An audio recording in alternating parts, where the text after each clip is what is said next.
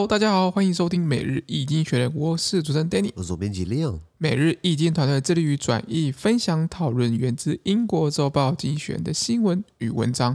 广大的听众朋友，咱的 Facebook、IG 以及 Media 看到每天的新闻转译哟。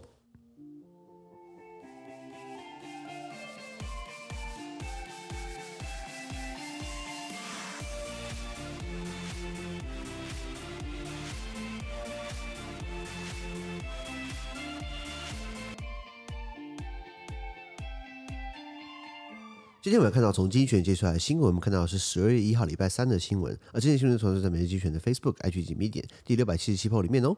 我们看到第一个新闻是，等一下，今天是十二月一号，没错，十二月了，我还是单身，原来这是重点啊！没有啦，哎，马上就要今年就要结束了，而且而且十二月是一个充满祝福的日子，为什么月份？看有 Christmas 啊，又又跨年啊，都是一个大家都比相对起来是那个。欢喜的日子，那是因为有女朋友，好不好？那我们这种我们这种单身狗，对不对？我跟你讲，哎，看你们这情侣在抱一抱，抱一抱亲亲，我看了心，看看看心很酸，你知道吗？生气，生气，你知道吗？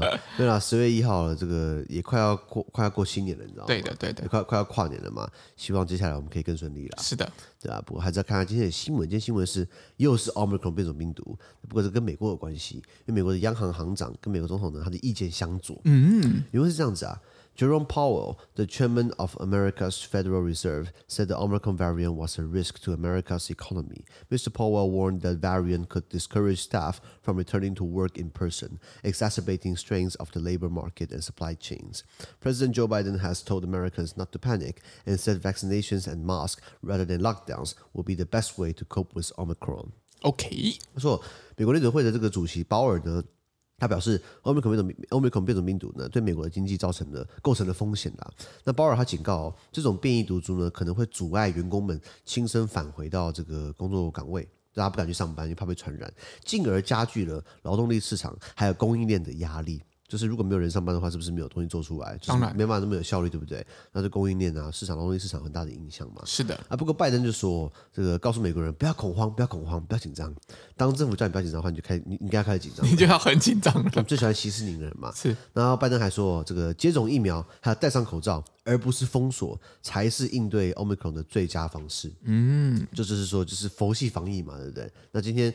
一个是联准会，一个是一个是央行行长，就联准会主席；一个美国总统，一个是这个管管管经济、管钱管很大的，一个是管政治管很大的，两个意见相左，这不是好事哦。是的，哎，况且你知道这个二零呃美国的联准会的这些成员哦，是十五年一任，那呃然后他们之中会再选一个主席出来。对，那上一次二零一八年是鲍尔是这个川普提名的，然后呃他让他当主席。然后呃，提名四年嘛，就就是他们委里面的成员是十五年，然后如果你是成是委是成员里面的这个主席，主席四年这样子，嗯嗯、所以拜所以川普提名他第一次，然后拜登也不分党派提名他第二次，他他接下来会连任成功，让他当这个继续当主席，结果好像一直都相反的，嗯，对对对，那怎么办呢？也没有说不好啊，应该说表示这国家是一个呃开开放多元的，多元包容的包容，所以意见不同我们还是可以运行下去嘛。是的，因为拜登提名他一部分原因是因为因应通膨，他经济复苏，希望他毕毕竟自始至终都是他嘛。他二零一八年上来，二零一九年新冠病毒，二零二零年需要振兴，二零二一年到现在复苏，希望接下来有他，不要说有个断层，不要让下一个人过来接手，有不一样的做法，比较熟悉一点。没错，没错，没错。那至少这方面看得出来意见相左。其实鲍尔跟川普意见相左啊。尽管鲍尔是川普提名他当主席的，他还是跟川普唱反调啊。然后，嗯、然后尽管。拜呃呃呃呃，拜登也继续提名他，可是他还点出了拜登说其实没没没那么准确，因为他看到的是大家因为 Omicron 不敢出来上班，这样子会让这个劳动力更加短缺，或然后然后短劳动短劳动力短缺的话，这不是这个呃这个呃供应链开始会受呃受受到阻断，然后进而推升通膨啊，然后更多的这个这个骨牌效应等等的。是的，是的，那那这是一个一个经济的情况了。不过拜登看到就是说，他现在他他的民调不是一直往下掉嘛，那大大家看不出来他好像。有任何的实际作为，应该是有。刚开始疫情可能被压下来，现在全部都反扑回来。现在各个国家就是欧洲，它的确诊人数已经超过了疫苗出来前的确诊人数，非常可怕。荷兰，荷兰在疫苗出来前一天可能一万多人确诊，嗯、现在有没有有的疫苗一天还两万多？那疫苗表示跟糖果一样，那真的是打时间水的概念，你知道吗？那当然这不是好现象嘛。没错。所以拜登对他来说，大家不想回到过去封锁这段期间，因为封锁对他的名调是不好的，所以他担心的是政治，他担心的政治问题，另外担心的是经济问题。了解。好，那我们看到下一则新闻，下一个是极右派在法国总是不嫌多。那法国很妙哎，法国这种极右派的一一个比一个有创意啊。嗯，那今天这个是 Eric，呃，我用法文念 Eric Zemmour，我感觉感感觉比较有种法系的感觉。都是你可以，我可以用用英文，我可以用法文念这个原文好不好？好的，啊，这是我们用法文念，比如说好了。Eric Zemmour announced his candidacy for the French president, presidential election in April. Mr. Zemmour, a far-right former journalist who opposes immigration and the supported influence of Islam in his country. 会不会会不会很难念？嗯，我觉得 OK。大大家可能如果有看到，如果你有文稿文稿看的话，文稿可以看的话，你可能会觉得看得懂。如果 没有文稿可以看的话，可能会傻眼，就是你能念什么东西啊？因为法国讲话有一个有一个很重的腔，就发现，是是是。比如说他们有些字不能好好发音，比如说 democracy，他们会念 democracy。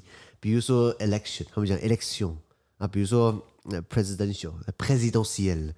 然后法国是我们讲 France 嘛，他们说 la France，France，France，但不能讲 France，France。他们说那个很难，这不好听，不好听。那 la France，OK，、okay. 对的，还是还是。哎，法国人讲英文蛮有趣的，比如说，嗯，Hello Denis，Are you okay? You want to have a coffee with me?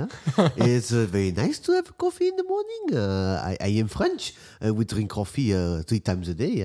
Sometimes I drink four. You know? 对吧？我就我喜欢模仿各个人腔调，腔调啊。好，Anyway，那那还是讲英文好，正常一点好了。好，好。Eric Zemmour announced his candidacy for the French presidential election in April. Mr. Zemmour, a far-right former journalist who opposes immigration and the purported influence of Islam in his country, will hold his first a rally on Sunday in Paris. Polls suggest he will lose to Marine Le Pen, another far-right candidate, in a bid to face President Emmanuel Macron in the runoff vote. OK，他说 Eric Zemmour 他是一个，或是 Eric Zemmour 他是呃宣布他在明年四月会参选法国总统选举。那他是一个极右派的，之前是一名记者，极右派的前记者，他反对移民，还有所谓的伊斯兰教在他国家的里面的影响。就，就是法国很多很多这个西非来的啊，很多这个中东中东的人，他们可能是回教徒等等的。那他说他他将在礼拜天的时候，就是十二月五号礼拜天呢，在巴黎举行第一场集会。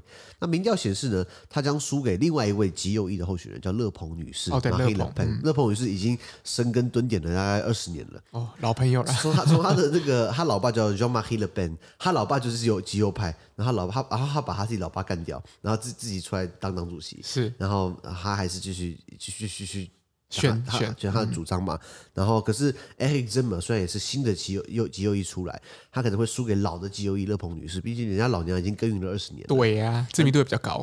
没错，那勒庞女士在第二轮投票当中中当当中呢，她可能会跟现任总统马克宏进行对决。几个概念，第一个就是说，呃呃呃，第一个概念是讲法国的右翼跟极右翼。第二个讲法国的总统选举制度好不好？先讲第一个好了。法国的政党体制是也算是偏多党制国家，不是只有台湾两大党嘛，无聊死了。那像法国的话，你左派的话，你有社会党，你有共产党、绿党，还有还有这个左左派党，所以还有很多党。呃呃，像像现在之前总统就是欧兰德，方硕欧龙的，他就是社会党。是。那右派来说呢，你有这个人民共又共和党，还有还有以前叫做人民运动联盟，然后还有民主运动，然后再来马克龙的政党就是比较偏中间，就 是共和国前进 La République en Marche，就是就是共和国前进 La Republic Amash，比较比较偏中间的。那极右翼还有什么？还有这个民族阵线 f o n n a t i o n a l f o n n a t i o n a l 就是刚刚讲到了，以前有个叫做 Jean-Marie Le Pen，就是呃 Jean-Marie Le Pen，勒鹏先生，他创了这个 f o n n a t i o n a l 民族阵线。后来他女儿 Marie Le Pen。觉得他老爸太温和了，把他老爸给赶，把他老爸创造党赶赶赶走，然后自己当党主席，哦、然后继续竞选下去。是，这是法国的这个政党是多党制的。那再来第二个概念是法国的选举制度。法国选举制度呢？法国现在是第五共和，很多人都觉得说，为什么在第五共和？为什么那前面几个跑到哪里去了？很简单，法国在一七八九年这个法国革命。他们讲讲法国大革命，我说我哪里大了？是不是了不起的嘛？一七八九年法国革命呢，这个呃呃推翻了帝制嘛，路易家族波旁王朝嘛，成然后推翻帝制，成立了第一共和啊。后来军阀割据啊，乱七八糟的。后来拿破仑窜起，拿破仑觉得说啊，共和太鸟了，他把它推翻，成立第一帝国。后来拿破仑鸟掉了，呃，然后被滑铁卢了，所以后来还共和党就回来了，就变第二共和。后来拿破仑的侄子觉得说，哎，我叔叔蛮屌，你怎么可以忘记他？他就跑出来自己又推翻第二共和，成立第二帝国，俗称路易拿破仑嘛。后来路易拿破仑呢，被一八七零年的普法战争打趴了，所以就是没了，然后变成第三共和。是后来打完了一战之后变呃打完了，后来后来打了一战，打了二战，后来打完二战之后就变第四共和。是，然后后来第四共和戴高乐觉得说啊太鸟了，改一改第五共和。法国第五共和是这样来的，了解了解。La Cinquième République，第五呃 The Fifth Republic。然后第五共和里面呢，他在一九六二年颁发这个法国选举法，提到说我们总统的是由这个多数决两轮投票制，什么意思？就是说第一轮大家都可以参选。那如果第一轮里面如果没有人获得，没有一个单独的候选人获得百分之五十选票，那在第一轮里面的前面一二名，他们再抓出来再选第二次，这样希望可以有更多汇集更多的民意啊。嗯、这算是一个比较特别的制度嘛？这个台湾应该没有，台台湾没有了，对，亚洲应该也没有了。如果有的话，两千年的时候宋楚瑜就当总统了啦。哦，对对对，没大家去这个，我就话讲到这边，大家去寻觅一下。是，那我刚刚讲两个概念嘛，对不对？第一个是法国政党，第二个是法国选举制度，是总统选举制度。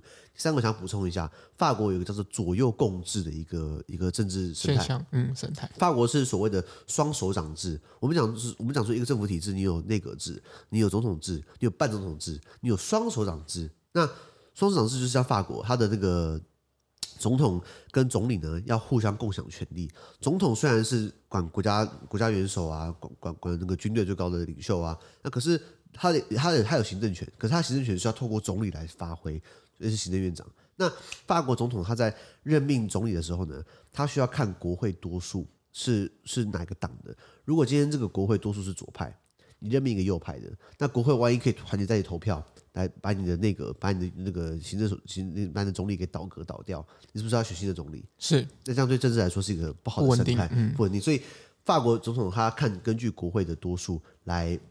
任命总理，这个发生过，左派的总统对不对？就会选出个右派的国会，那那那个总统就很干，就是只能任命一个右派的人，不然不能倒戈嘛。是的，是的。那 vice versa，相反过来，右派的总统，左派的国会有可能就发生过，那只是要要有，所以左右共治是这样的一个概念嘛。是。那你说可不可以硬硬不任命？可以啊。问题是这是一个宪政惯例，就是说今天你可以不这么做，没有法律规定这么做，可大家还是会这么做嘛？是对不对？就像我们我们也有啊，比如说。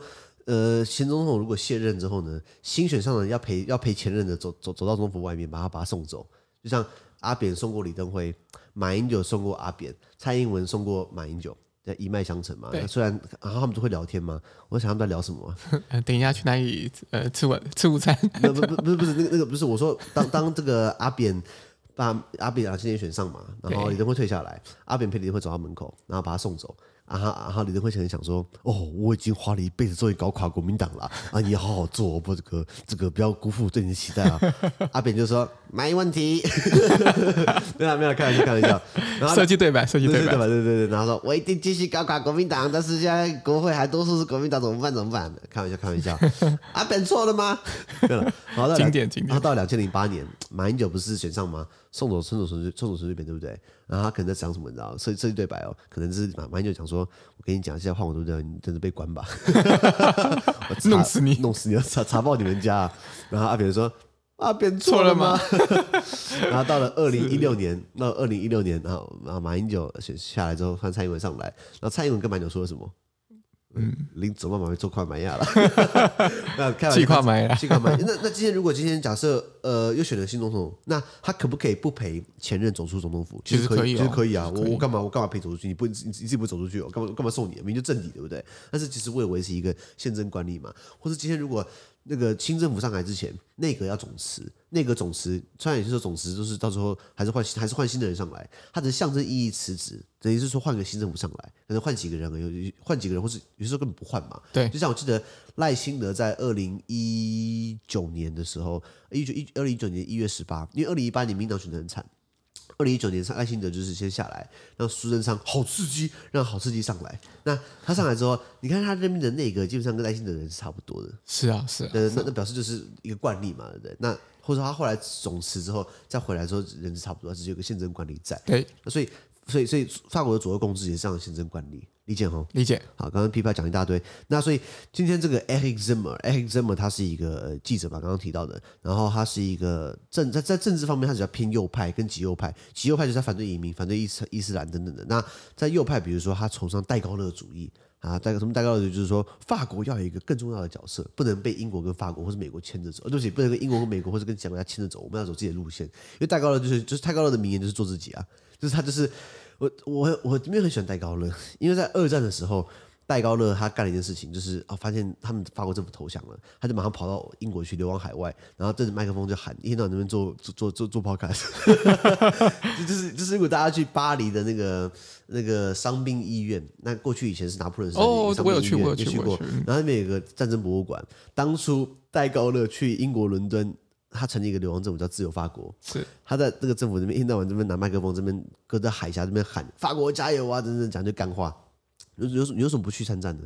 等到后来盟军登陆了，诺曼底登陆之后呢，然后好像解放巴黎了，他他突然就呜，突然出现在巴黎了。打仗打第一线没看到人了，后来要出来邀功的人就出来了啦。对，然后 然后然后就是那时候最有名的就是他，他就就是做他的那个那个那个他讲他的圣选感言。就是是美国人、英国人帮你打的，结果他跑出来发胜选感言，然后就说呃，巴黎普内，巴黎德托耶，没巴黎利贝尔，就是巴黎燃烧，巴黎被摧毁，但是呢，巴黎自由了。然后那那只麦克风，他他的 podcast 麦克风现在在那个博物馆里面啊，是是是，是，那戴高乐主义，那后来戴高乐他上海之后，二战之后他上海之后，呃。应该说他没有马上上台，后来是因为法国人的殖民地阿尔及利亚到了阿尔及利亚危机，找个政治强人回来，然后麦高乐想说应该会找我吧，就找当然找他嘛，他是摇柜给谁？当然找他的是戴高乐将军，他就说怎么了吗？我们出事情了。他说啊，什么事情？我没有听说啊。他早就知道是是那个阿尔及利亚危机啊，他怎么？然后他就是要要被请回来，他就是不敢自己回来，他就有人请他回来，而是你们要我出山的，那我只能出山了，承担承担，我出来承担。然后然后呃，然后他就是开始像英国那时候想要加入欧盟。或加入欧欧欧洲经济共同体，法国挡了两次，那戴高乐挡的，戴高乐挡的理由就是说，怕英国进来之后，法国地位受创，嗯，地位像地位可能会被调整。然后一九 一九六三年的时候，德法签了一个合作备忘录，那时候是为了跟英国抗衡，也就是戴高乐基本上也是也，然后为什么他当初你这就记得北约是二战之后有个北约嘛，就是为了要抗衡苏联，抗衡那个东欧那边，戴高乐他们法国一度退出北约。为什么？因为他不爽，就是美国的美国都主导一切，不让他讲话。美国想说，你又不会打仗，你只会嘴炮，让你录 podcast 就不错了。所以，所以戴高乐主义有这种大法国主义的概念。是。好，刚刚 P P 讲一大堆，这个 Eric Zimmer 就是他戴高乐主义，就是说法国真的讲，法国应该有更更更好的主导角色等等的。然后，呃，他反对呃这个伊斯兰嘛，其实有他的道理在。因为我之前看经济学人提到，就是说有一个这个法国的一个地方学校，那他们学校可能有一些。移民的后代，中东地区移民后代，中东他们可能不吃猪肉。如果中东家长要求学校的厨房不准用猪肉，不不能有任何猪猪肉产品，因为他们不吃猪肉。嗯，然后法国人就起笑了，他说：“哎、欸，猪肉是我们法国传统菜。再来就是第二个，你可以不吃啊，你要求厨房都不可以有猪肉，那太过分了吧？你要过来改变我们的生活，那这种东西如果被放大检视的话，那可能就会变成。”反移民的一个焦点，没错，是吗？没错，是吗？然后后来问很多欧洲朋友说：“你们会不会反移民啊？”他们说：“呃，可以理解为什么会这些冲突。然后也是说很困难，是因为他们是一个，你可能在你的社会里面有一个次次级社会，有有一个次次世代，有一个另外一个另外一个泡泡出来，嗯，次社会，嗯、次社会在在在在你在你里面，尤其是他们可以，然后他们又很难融入，因为他们的文化是比较排他性的。今天如果你要跟穆斯林结婚，有啊，我之前跟一个女生在一起，不是在一起，就跟她很好，她是回教徒。她跟我说，她她家人会喜欢男朋友是回教徒。我想说，我喜欢你，可是我没有那么喜欢你，我才不要因为你反应成回教徒，你知道吗？对对，所以所以他们的那个宗教是蛮，我觉得排他性的。像你们家有没有人信佛道教？佛佛道教有啊有啊。好，那你会不会要求你的女朋友一定要佛道教？不会，那是奇怪的道理嘛。可是他们就好这样子，知道吗？所以很多东西它很难被融合在一起。所以 Eric Zimmer 就这样的一个立场。嗯、那上一次二零一七年总统大选的时候，我记得那时候也是两轮投票制嘛。第二轮就是一样，马克龙跟勒庞女士。马克龙好像六十几趴八六六六十几趴票，可是勒鹏女士有将近四成，也就是说，法国有将近四成的人基本上是是是是倾向右翼的，哦，其实不算少数，你知道吗？蛮多的，这其实蛮多的。没错没错，那虽然这是呃选票预估，就是 Eric Zimmer 这个这个另外一个人蹦出来的这个右翼的这个、这个记者，他可能会输给勒鹏女士，可是代表就是法国的这个极右翼慢慢的呃不缺了，也是会越来越多嘛。没错。那勒鹏女士她在二零一七年刚刚讲到她参加参战这个选举，二零一二年还出来过。那所以接下来要二零二一，也就是呃，法国是每五年选一次总统，没错，连选连连任一次，这样是加起来十年，对不对？哎，再再再再骂一下戴高乐，戴高乐以前当总统的时候，他把改成他把改成任期是一任是七年，可以连任一次，这样是十四年，十四年总统这样其实。有点久，不知道吗？嗯，确实确实。对，所以接下来呃，看看这个勒庞女士跟 Éric Zemmour，如果他们可以整合的话，那就很恐怖了。没错，对啊。那我们继续看下去。那就是这样子。好，那么看到下一则新闻。下期我们看到是北约秘书长警告俄罗斯啊，这个应该常发生的事情，啊，对，难得被写出来了，因为是这样子啊。The Secretary General of NATO, Jens uh, Stoltenberg, warned Russia that there would be a high, high price to pay if it were to use force against Ukraine. The saber rattling came as Russia massed troops on the border of the former Soviet Republic. On Monday, Belarus announced joint exercises with Russia on its own border with Ukraine. OK，他说北约 NATO 就是北大西洋公约组织，他的秘书长叫做 Jens 呃 Stoltenberg 呢，他警告俄罗斯，如果对乌克兰动武的话呢，啊、就是要付出高昂的代价。那什么代价呢？不讲了，就是高昂的代价。那搞不定俄罗斯觉得很便宜啊。那对这个，在这个，在这个剑拔弩张的时候呢，啊，俄国的这个俄俄国在这个前苏联的共和国，就是乌克兰，他们在俄国在边境开始集结军队。那礼拜一就是昨天十一月二十九号，前天十一月二十九号的时候呢，白俄罗斯就是俄罗斯的走狗，不是俄罗斯的盟友呢，贝拉鲁斯呢，他宣布哦。将这个跟俄罗斯一样的，在他们国家还有乌克兰的边境举行联合军演。如果大家看地图的话，就大家打开那个 Google Map，就可以看到乌克兰真的水小。乌克兰的右上方几乎好，甚至右下方都是跟俄罗斯接轨。是，它的左上方是跟白俄罗斯接轨。那这这整个边境蔓延起来应该是几千公里哦。这几千公里有两大两个大国家在旁边军演，然后办联合军演，然后那种给黑加。你会觉得很不爽，会非常的麻烦。没错，所以今天北约跳出来说话，北约就是说，如果你今天采取动作的话，你可能会付出一个很高昂的代价。是的，北大西洋公约组织，呃，一九四九年在美国的支持之下，在西欧成立，就为了要抗衡这个、呃、苏联，抗抗衡这共产主义扩张。那现在共产主义虽然玩完了嘛，苏联垮台了，但是北约开始转型，要么就反恐嘛，要么就是维持区域和平嘛，维持区域稳定嘛。那再来这边就是呃，继续黑加俄罗斯，继续吓阻俄罗斯，是。就是前苏联、前前苏联，现在俄罗斯。那北约成员国，呃呃，嗯，有一个叫共同防御条款，也就是说，打一个北约国家等于视同对所有北约国家对所有北约国家作战嘛。没错。乌克兰一直求爷爷告奶奶想要加入北约，因为如果今天他被打了，那表示大家都要帮他打。那大家也知道，笑哎，你打仗关我屁事啊！所以大家可能表面上支持他，俄罗支持他一下，可是他不会参战。我讲个实话，葡萄牙也是北约会员国啊。那难道俄乌克兰被打，葡萄牙去救援？你知道这十万八竿八竿子打不着，十万八千里的距离，哎呀，他不会想要去淌那个浑水，知道吗？对，那那那那你说北约就只能名义上支持嘛？其实北约可以单方面宣称它的保护势力范围，比如说二零一一年科索沃从塞尔维亚独立，那塞尔维亚这个很暴力的民族，一天到晚有有那种扩张野心，他们就说迟早拿回科索沃。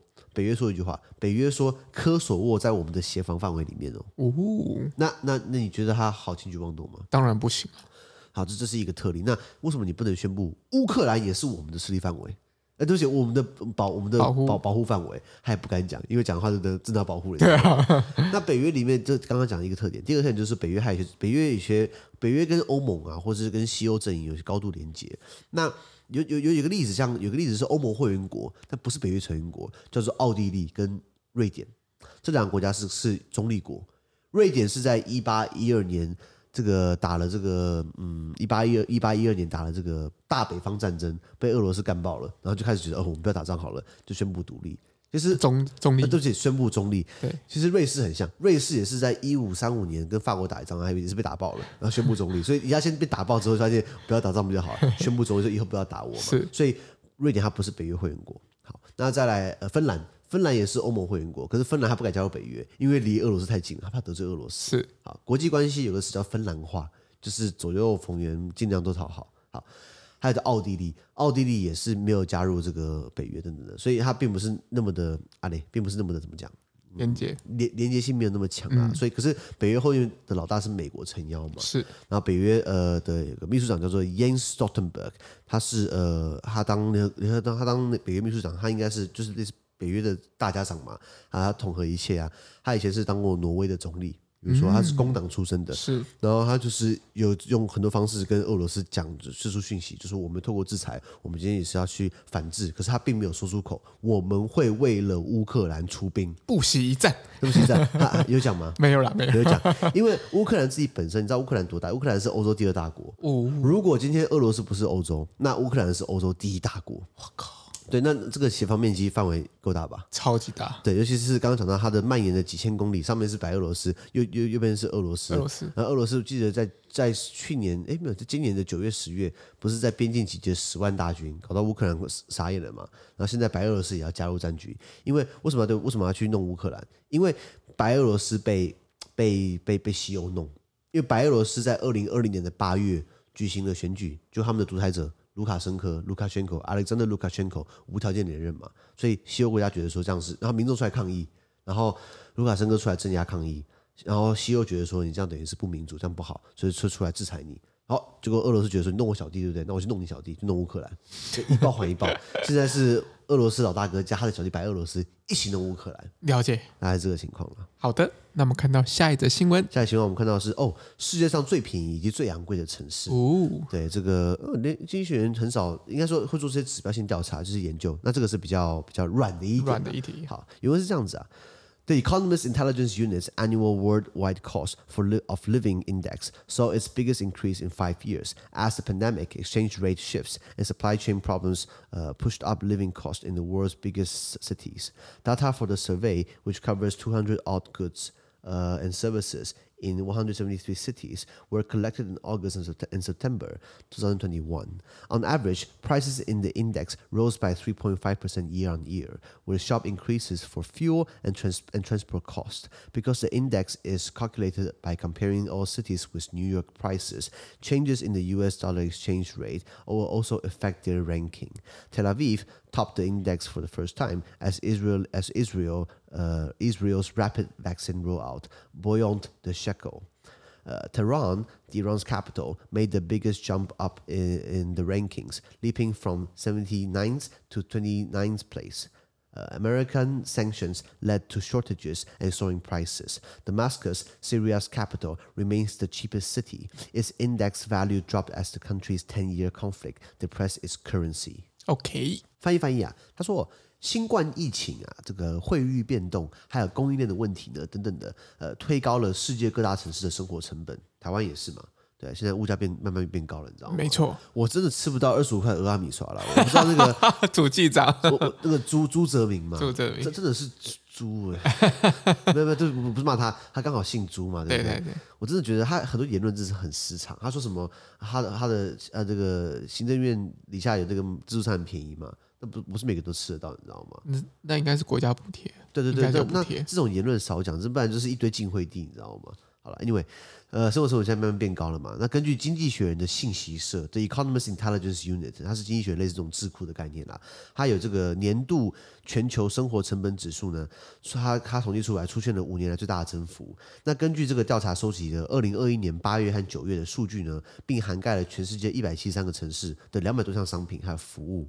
也就是说，应该够全面吧？就是特定的时间段，二零二一年的今年的八月跟九月，一百七十三个城市，两百多个商品。那这个商品不是乱挑的，不是，他是挑什么牛奶啊、面包啊、鸡蛋啊，重要的民生物质这样子，对不对？香这个香烟嘛，他不会挑什么。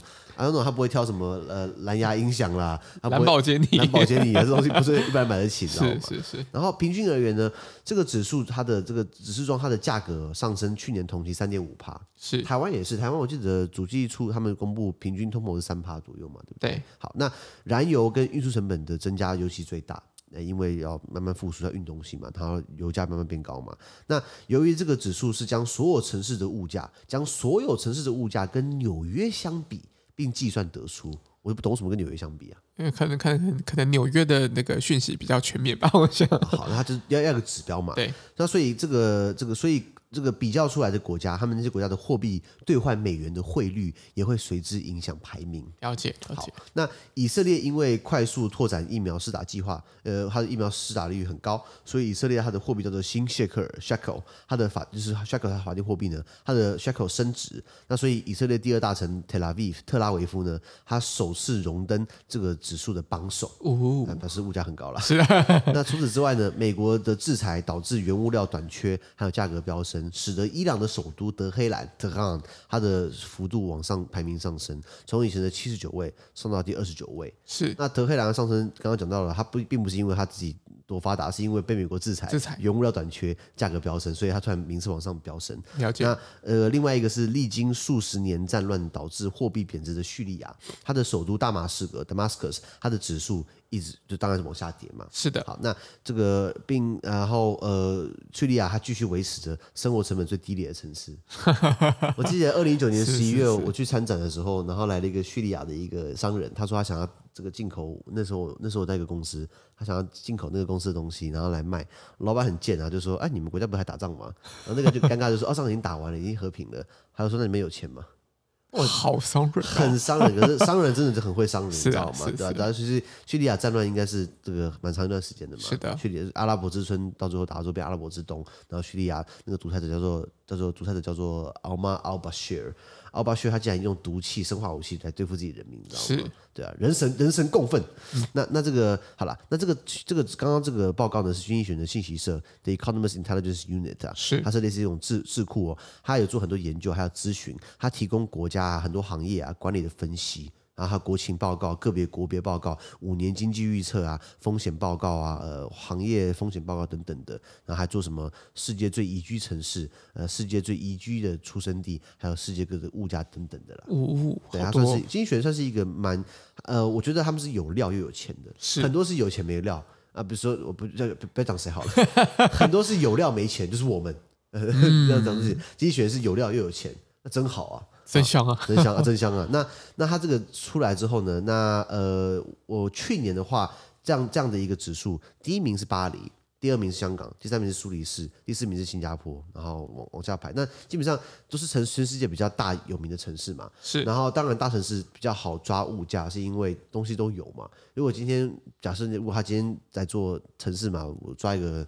I don't know，呃，屏东，屏东市，那这不好做，是因为它可能东西没那么多，没办法做比较嘛。嗯，它比较一个原因，就是因为你要知道这东西是要要要有的，要有相似性的。比如说一公升的牛奶多少钱，一公升的鸡蛋多少钱？一一一不是一公升鸡蛋了，或是或是一一一一吨的鸡蛋，是鸡蛋可以用吨来算吗？呃，可以啦，可以啦，可以啦，它还是重量。经济学人的大麦克指数很有名嘛，因为全世界应该很多国家都有大麦克。那就算不是就算不吃牛肉的话，印度的大麦克也是。猪肉的嘛，或其他的，对对对，对对对，所以大麦克是可以互相比较。尽管美国美国大麦克比台湾大大一点五倍吧，我觉得台湾大麦克现在越来越小，你发现麦当劳涨价了，人神共愤呐，变相缩水，变相说，哎、欸，它东西变贵，然后我觉得大麦克变小了。以前我是要两只手抓。才能才能抓住大麦克，两只手抓，现在一只手就可以单手掌握，你知道吗？它变小了，你知道吗？是是是，对啊，是每次你知道，大家如果去去点大麦克，去麦当劳点，对不对？你可以用那个看板，那个点餐机，对不对？自助点餐机，然后你可以去选大麦克，它克制化，比如说呃，双黄瓜两倍，然后洋葱两倍，然后什么两倍，就是能两倍我全部两倍了。然后你如果你按、那个、不加钱的情况下，对，如果你按肉两倍，哦，会加二十块。呃，气死，气死两倍加十五块，呃，不要，就就是就是不要求给他加，就是把它加回来，你知道吗？气死我了。那所以他就这样做一个一个一一个一个生活成本指标。那今天讲到第一名是他的特拉维夫，这不是以色列第二大城特拉维夫，也就是国际公认的以色列首都特拉维夫。特拉维夫并不是特拉维夫是全世界最贵的城市，它只是说在比较它的跟美国纽约比起来，然后加上它的币值升值还贬值，它的很多 factor 很多要素放在一起，哎，特拉维夫竟然要升到世界第一啊！那不代表说住在特拉维夫好像比比香港贵一样，或者比巴黎贵一样。我觉得到最后巴黎应该还是比较贵了，香港应该还是比较贵了。是的，对，所以他这样做，这样他有这样，他有这样子做这样的一个呃呃生活的物价指数的评比。那我后来查了一下，民生用品嘛，有一部分它放了香烟，有一个选项是香烟 tobacco。他刚刚讲到是两百多项生活商品跟服务嘛，那服务可能包含公共运输，比如包含医疗保健，比如包含教育等等的，它就放在一起做个综合考量。所以大家如果如果就算不是喜欢看经济学人的人呢，我鼓励大家，如果你去翻下经济学人的这个每每一期的期刊的那个那个报纸啊，啊对，经济学人是报纸，很多人讲杂志，它是一个报纸 newspaper，拜托你。那它的后面都会有一个叫做呃，都会有一个这个 chart，都会有一些表格，会会有一些表单，它都会列当周最新的数据，比如说各国失业率、GDP，还有这个货币的成长，这个这个币值的成长，然后汇差，然后呃这个很多很多刚刚讲到失业率嘛，对不对？对，很多很多国家的一些面面嘎嘎，它都放在那个最后的数数据统计里面。那台湾它自己是开一个专栏，并不是放 China 里面。哦，哎，这是一个我感觉被 interesting，哎，interesting 被尊重的地方等等的。所以精选做很多这样类似的研究。那不外乎这样得什么结论？你我们可以用什么东西来衡量我们的物价指数？最平白指数的可能就是平价购买力指数，是 Purchase Power Parity（PPP），就是一块钱一百块在一百块台币。在台湾好用还是美国好用？嗯，应该台湾吧。对，一百块台币的话，你可以买一个便当，然后加个饮料。哎，可能饮料买不起，可能可以买一个便当，然后加一个十块钱的饮料。对，十块钱的。不不是，这不是手摇饮了。那可是一块一块一百一百块台币换成美金换三块多美金，三块多美金换你可以买什么？就买不到东西。在美国的话，你啊，你买巧克买买个巧克力棒好了。你买个套餐可能要花五六块美金，对不对.所以对对我们来说，我们的 purchase power parity，我们的平价购买力指数其实是比美国高的。高的。对，那虽然他们的他们的所得虽然看起来高，他们的物价比较高嘛，所以这样的一个衡量标准是来，或是这个 consumer price index 消费者物价指数等等的。是的。那这些数据串串在一起得出来结论。那今天经济学把这个稍微改一下，拿来拿东西物价比物价跟纽约比比起来呢，哎，比较起来，哎，全世界的这个很大洗牌，本来不被看好的伊朗将要升。不过它跃升并不是一个好的因素，是因为被制裁以及它货币贬值这样子的情况。好，那我们今天的 Pocket 就到这边，而明天有其他新闻呈现给各位。那对今天新闻任何想法或想要我们讨论的话，都欢迎在评论区留言哦。还有啊，自媒体非常难经营啊，多难经营呢？就好像这个呃，找不到比喻方式，就是台湾的物价慢慢上涨，我们把它压制下来。是的，怎么压制呢？就要看央行的智慧了。哎，我我补充一句，那个因为看央行行长杨金龙说什么？有年轻人买不起房，你可以租啊，对不对？我超傻眼！我记得他好像说他自己的第一次买房好像也是三四十岁吧。我记得好像我我我好像记得是这样的资讯。OK OK，那我觉得这个问题有点也是这样办个金惠帝啊。你这样治标不治本的。那好，那我三四十岁，那我还是买不起啊。那五六十岁我可能还是买不起啊，不是吗？在应该是在我们目前在一个房市相对起来一直在成长的情况之下，很有可能我们在四十岁或者三十岁，呃，四十岁或四十岁之后，其实还是买不起。没错没错，我觉得你要去抑制的是一直飙升的房价，不合理的价格，对不对？然后炒房嘛，或是我还是讲这句话嘛，为什么没有人敢课囤房税？因为可以定可以定存房存房税那些人是既得利益者啊！你今天刻下去的话，他们第一个重罚嘛。你看像德国、像荷兰，他们是如果你的名下有超过两房地产，你的所有税收，你的你的所有的所得税全部要到百分之五十。那小那你敢有房子吗？不敢，你只能敢有一个，一个或两个嘛。对，我记得好像是第三个开始要课重税嘛。那一样啊，如果是台湾，你持有一堆房地产，你要交很多税嘛？其实不用啊。嗯，对啊，像呃，我记得中央是定定这个房屋持有税率的话，自住是一点五趴嘛。如果非自住的话，三点六趴，是开玩笑，三点六趴其实很低，你知道吗？我还是听到有人在靠背啊，三点六趴很贵啊，比起很多人，你们已经很幸福了，知道吗？所以，所以我觉得，如果已经把它拉到，如果你今天持有很多房子、房地产，已经你的你的所有所得税哦，包不只是因为收房子的税哦，是你的工作啊，加在一起所有的税百百分之五十，房地产马马上崩盘，马上掉掉到我们合理可以买得起房子的有居住正义的一个一个一个一个门槛去，你知道吗？那没有敢这么做，是因为蓝绿两边都串通好了，因为两边都很多房子，不是吗？嗯，很有可能是这样子。对对对，所以杨金龙说那句话是什么啊？年轻买不起房，你可以租啊！我看我超吐血，你知道吗？嗯，彭淮南好不容易哎，九 A 总裁，我看这个是负九 A 总裁，你知道吗？